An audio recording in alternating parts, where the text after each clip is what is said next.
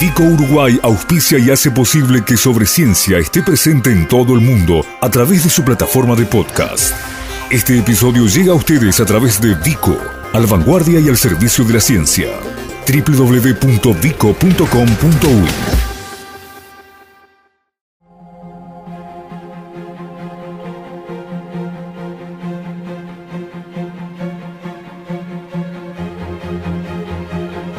8M Ciencia. Un espacio que pone el foco en las mujeres que construyen el conocimiento científico nacional y hacen posible su aplicación. 8M Ciencia. Otro episodio, otro capítulo del ciclo 8M Ciencias. Cruzamos hoy el Océano Atlántico. Vamos a mm, ir a Francia. Vamos a, Bordeaux o Burdeos, eh, según la castellanización de la localidad. Allí está integrando el Instituto Interdisciplinario para las Neurociencias, cursando un postdoctorado, Andrea Toledo, eh, investigadora, insisto, postdoctoral en neurociencias. Andrea, ¿andás por ahí? Buen día. Buenos días, buenos días para ti para la audiencia. Bárbaro, muchas gracias por, por compartir con nosotros estos minutos. Eh, Andrea, ¿cuánto hace que estás eh, allí en Francia?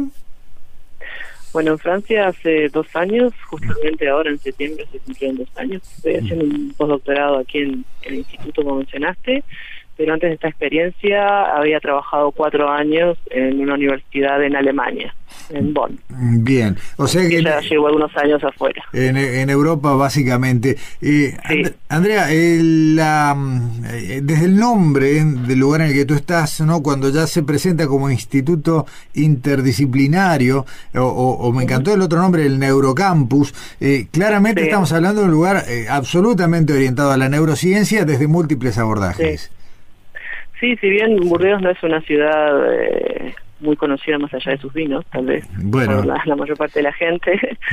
eh, la comunidad científica y en particular la neurocientífica es bien importante y en, esta ciudad se da un fenómeno interesante, hay un conjunto de institutos, todos focalizados al estudio de la neurociencia en distintos aspectos, en aspectos moleculares, genéticos, comportamentales, eh, básicos o vinculados a enfermedades este, que hacen que la comunidad sea bien interesante, bien dinámica y haya posibilidad de interactuar eh, diariamente con, distintos científicos. Mm, está, bueno, eso se me ocurre que debe ser una especie de, paraíso ¿no? del, del sumum, sobre todo en, eso que vos decías, ¿no? de, tener tantas vertientes distintas a mano. Sí, se, aprende mucho, bueno, que es por lo que elegimos esta carrera, creo, este, se aprende mucho y siempre hay una enorme cantidad de ofertas, desde simposios, eh, seminarios, mismo defensas de tesis eh, doctorales, eh, cursos, congresos, y se están dando todos acá. A veces es difícil coordinar la agenda de uno para hacer todo lo que uno tiene que hacer en el laboratorio y poder asistir a todas estas cosas, pero que están todas en, en, en la cercanía del instituto, o sea que uno se puede escapar un rato y ver cosas cosas nuevas y hay muchos invitados porque también hay muchas colaboraciones con, con otros institutos de Francia o fuera de Francia también este y se, y se trabaja y se publica muy bien entonces eso hace que sea atractivo para investigadores para venir a, a mostrar sus datos. Está bien. Andrea, eh, tú em, estás trabajando, a ver, bueno, dijimos neurociencia, dijimos microscopía, eh, no me acuerdo si lo mencioné, eh, puntualmente allí en, Burdeos, ¿cuál es tu trabajo, digamos, para dónde está orientado tu postdoc? Bueno, yo desde siempre, desde ya cuando me formé en la Universidad de la República en biología celular, me interesé por el desarrollo neuronal, de los procesos eh, que dan lugar a que una célula que en principio, una neurona, cuando nace no tiene todas las características de las neuronas que conocemos, que por ahí tenemos esa imagen de una estructura compleja de la escuela o el liceo con las dendritas, los axones, eh, las corrientes eléctricas circulando por, por, por esas células, todas esas eh, características se adquieren durante el desarrollo por un proceso que se llama diferenciación neuronal. Entonces ya en, en, la maestría, en el doctorado en Facultad de Ciencias, trabajé en eso utilizando la retina. Después en Alemania continué, pero cambiando de modelo, trabajando con el cerebelo. Y aquí en Burdeos lo que más me interesó fue que iba a estudiar el proceso de, de diferenciación neuronal, en particular este, la formación de los contactos entre las neuronas, que es una estructura fundamental para que las neuronas justamente se comuniquen, eh, transmitan información entre ellas y a partir de esta información se genera todo lo que sabemos que pasa gracias a la actividad neuronal. Que me estén escuchando ahora, que yo esté hablando ahora, que estemos viendo, que estemos oliendo, que sintamos dolor, que pensemos, que veamos imágenes. Eh, y en particular en ese instituto lo que tiene muy bien desarrollado es la microscopía que se llama de super resolución. Es un nombre un poco rimbombante. Este, pero lo que permite es observar con muy muy buen grado de detalle estructuras muy pequeñas. Imaginamos una fotografía tomada con un celular con mala calidad, sí, por ahí vemos lo que estamos, lo que tenemos ahí en la foto, pero no podemos describir mucho porque no se ve, se ve borroso. En cambio, si tenemos buena resolución, lo que se llama resolución, es mucha información en esa foto que me permite justamente describir lo que estamos viendo. Y eso es lo que estoy haciendo grosso modo por acá. Sí, sí, sí, excelente. En esa, en ese, hablabas del, del contacto, del momento en el que, o de las distintas maneras en las que eh, las neuronas hacen contacto, y ahí, además de lo que uno puede imaginarse como una especie de, contacto físico, lo, lo interesante son todas las reacciones químicas, los intercambios, ¿no? Eh, eh, y, poder observar y trabajar en ese plano, se me ocurre casi cercano a la ciencia ficción. de hecho, dicho esto desde acá, ¿no? sí, la verdad que es súper interesante porque uno puede abordar eh, ese, esa estructura, ese contacto desde lo fisiológico, eh, con lo que se conoce electrofisiología, que uno puede registrar la actividad eléctrica de las neuronas. Son cosas que se hacen muchísimo en Uruguay, por ejemplo, en el Instituto Mente Estable, en una larga tradición de electrofisiólogos. Este, y yo lo abordo desde el lado más biología celular, estructural, donde justamente eh, analizo la estructura y cómo se da este proceso de formación, de los contactos entre las neuronas. Claro, está bien. Eh, la posibilidad de avanzar en este sentido claramente eh, implica ir abriendo conocimientos casi de frontera, ¿no? Eh, a ver, yo la verdad no recuerdo haber leído o, tenido oportunidad de, tomar contacto con muchas investigaciones de este tipo previamente. Estamos hablando de áreas de conocimiento que tal vez hace 20 o 30 años eran apenas una, una hipótesis. Sí, eh, lo que ha aportado la microscopía de resolución es eh, una idea de dinámica. Estamos hablando de cosas que tienen 10 o 15 años de dinámica. Si bien antes la, microscopía electrónica nos había permitido tener eh, mucha información sobre la estructura de las neuronas por el tipo de microscopía, por el tipo de procesamiento del tejido, da una idea muy estática de lo que está pasando. Entonces uno creía que eso estaba ahí, ahí había quedado y nada podía pasar pero con los años se ve que justamente estos contactos son plásticos, se modifican, aparecen, desaparecen, crecen, se achican, y eso ocurre en respuesta, por ejemplo, cuando nosotros aprendemos algo, estamos eh, propiciando los contactos entre algunos tipos de neuronas y algunos tipos de contactos en particular. Cuando hay desarrollo de patologías, por ejemplo, mi, área de trabajo está vinculada a los eh, desórdenes de espectro autista, cuando este, están modificados estos contactos, cuando hay un desbalance entre los contactos excitatorios e inhibitorios, se puede estar eh, frente a un fenómeno de justamente de esto de, desorden del espectro autista. Todavía no se sabe, por supuesto, qué lo causa, cómo lo causa, si bien hay información al respecto, pero eh, a grosso modo estamos hablando de este tipo de problemas. Eh, estamos hablando en la comunicación entre neuronas. Está bien. Si te entiendo correctamente, Andrea, eh, uno a veces tenía la idea, bueno, como decías vos recién, ¿no? De, de una red de conexiones relativamente estáticas que en todo caso algunas predominaban sobre otras de acuerdo a la funcionalidad que va adquiriendo esa red. Sin embargo, lo que tenemos hoy eh, son movimientos de alguna manera, ¿no? O sea, redes que se reconfiguran. son plásticas. ahí está. Fíjate que una, una neurona puede tener del orden de cientos de miles de contactos provenientes de neuronas distintas. Entonces, ¿cómo integra este, una neurona esa información? Este, es fundamental para eh, justamente generar una respuesta dada. Que aparezcan o desaparezcan alguna de estas sinapsis puede ser lo que determine la respuesta final de la neurona. Claro. Entonces estamos hablando de algo bastante complejo. De hecho, hay toda una rama que es la neurociencia computacional, donde se tratan de emular con circuitos, por ejemplo, o con redes eh, neuronales cómo es este, este fenómeno tan complejo y que yo, por supuesto, prácticamente no entiendo nada de eso, ¿no?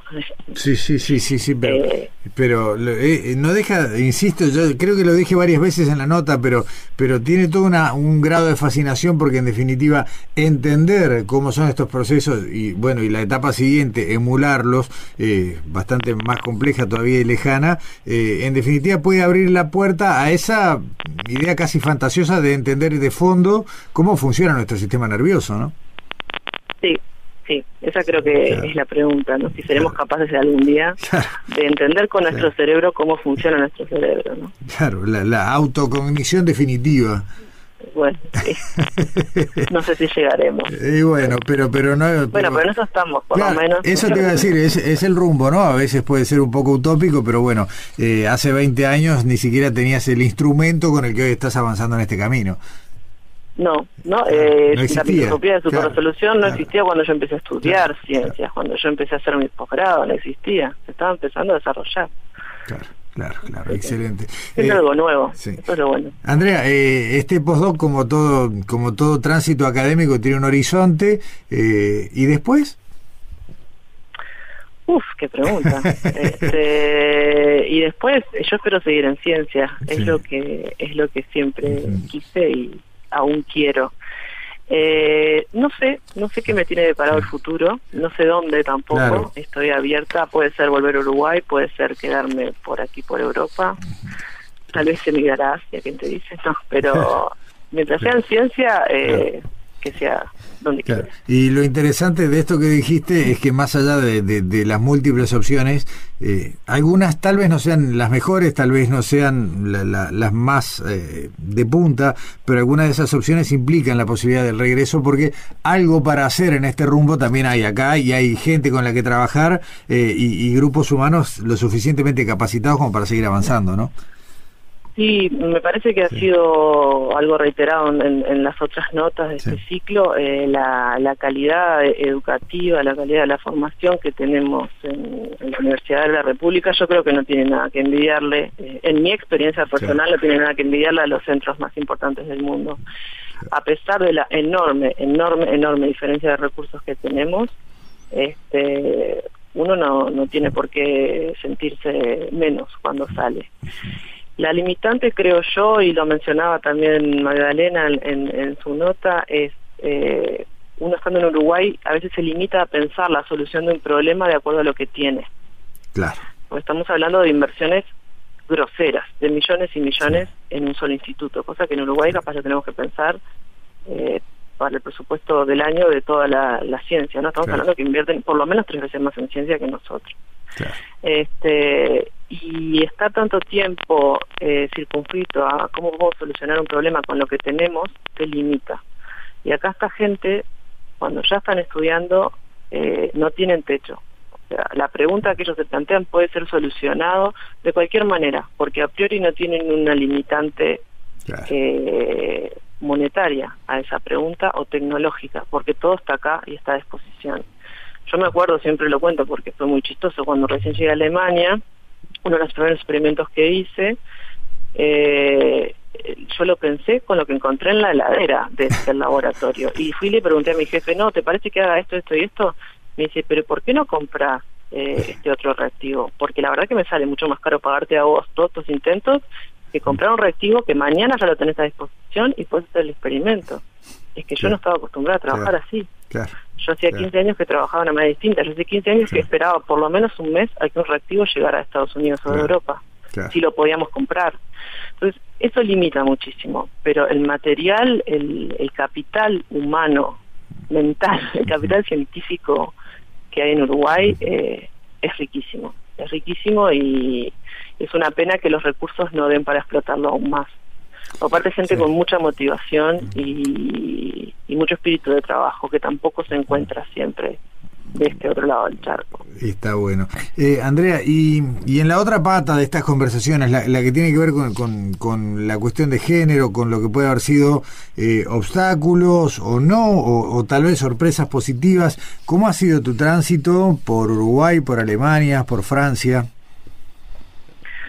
Bueno, yo yo creo que personalmente nunca sufrí ningún tipo de de parón o de obstáculo por un tema de género. Este, es cierto y uno lo ve y no solamente en la ciencia, sino en la mayor parte de los aspectos de la vida que los que las posiciones de, toma de decisión, las posiciones de más alto rango están ocupadas por hombres y la ciencia no escapa de eso, no escapa de eso en Uruguay, este, donde se ve eh, que si bien ingresamos y egresamos el mismo número de hombres que de mujeres, después las posiciones de jefe de grupo, de, de docente grado 5, por ejemplo, todas esas posiciones están ocupadas por hombres. No tengo la explicación por qué se va perdiendo a lo largo de la carrera, si es un problema de, de decisión personal por optar por otro tipo de vida, otro tipo de carrera, por la vida familiar de las mujeres, o porque justamente eh, el sistema nos impone eh, esa limitante de elegir uno u otro. En Alemania, por ejemplo, encontré algo muy importante, muy interesante que sería muy imitar, que son una enorme cantidad de facilidades para las mujeres en la academia, que, que se deciden hacer madres, la licencia maternal, el medio horario, la conservación del cargo, el sistema de cuotas, si bien la discriminación positiva a priori no es algo que me tiente mucho, lamentablemente estoy llegando a creer que lo necesitamos. Aquí en este instituto en Francia el sistema es mucho peor y es un sistema netamente de hombres. Por darte una idea, en ese instituto tenemos 10 grupos de investigación, de los cuales solamente uno es dirigido por una mujer. Claro, claro. Y el, la, sociedad, hay un hay un quiebre bien importante entre la sociedad francesa y la alemana. Eh, tal vez sea la impronta eh, latina. Y sí, tal vez sí. Porque es, es, ostensible. Tengo una colega que acaba de llegar de Austria y se había quedado pasmada al ver cómo es la organización. Pasmada, claro, los austríacos y los alemanes se parecen mucho en algunos aspectos. Este pero está hay estudios científicos que muestran que existe un sesgo a la hora de selección de candidatos dependiendo del sexo, del género, perdón, este siempre favoreciendo a los hombres, pero lo interesante de esos estudios es que muestran que tanto hombres como mujeres tienen ese sesgo. Es decir, jefes y jefas Prefieren contratar ante el mismo background, ante el mismo currículum, a un hombre que una mujer. Entonces estamos hablando de algo eh, que claramente está en la educación. Esto lo tenemos que empezar a tratar desde el jardín de infantes. Mm. Porque como decíamos, no está solamente en el ambiente científico, sino que este trasciende y está, está en todos los ambientes. Está bien. Eh, Andrea, para terminar, eh, ¿lo de Francia se parece mucho a Uruguay? Uy, en muchas cosas sí. Lamentablemente no en el asado, pero en muchas cosas sí, en muchas cosas sí, este, lo cual lo hace muy bueno y muy malo a veces. Muy malo porque muchas cosas de las que renegué estando allá las encuentro otra vez acá, pero muy bueno porque a veces me siento un poquito como en casa. Está bien, no es poca cosa. Eh, Andrea, eh, aquí o allá, eh, por teléfono o en persona, seguiremos conversando más adelante seguramente. Por supuesto, con mucho gusto. Muchas gracias por esta conversación hoy. Un gusto. Igualmente, hasta, pronto. Nuestras vías de contacto. Correo electrónico info arroba sobre Facebook sobre ciencia Twitter arroba sobre ciencia.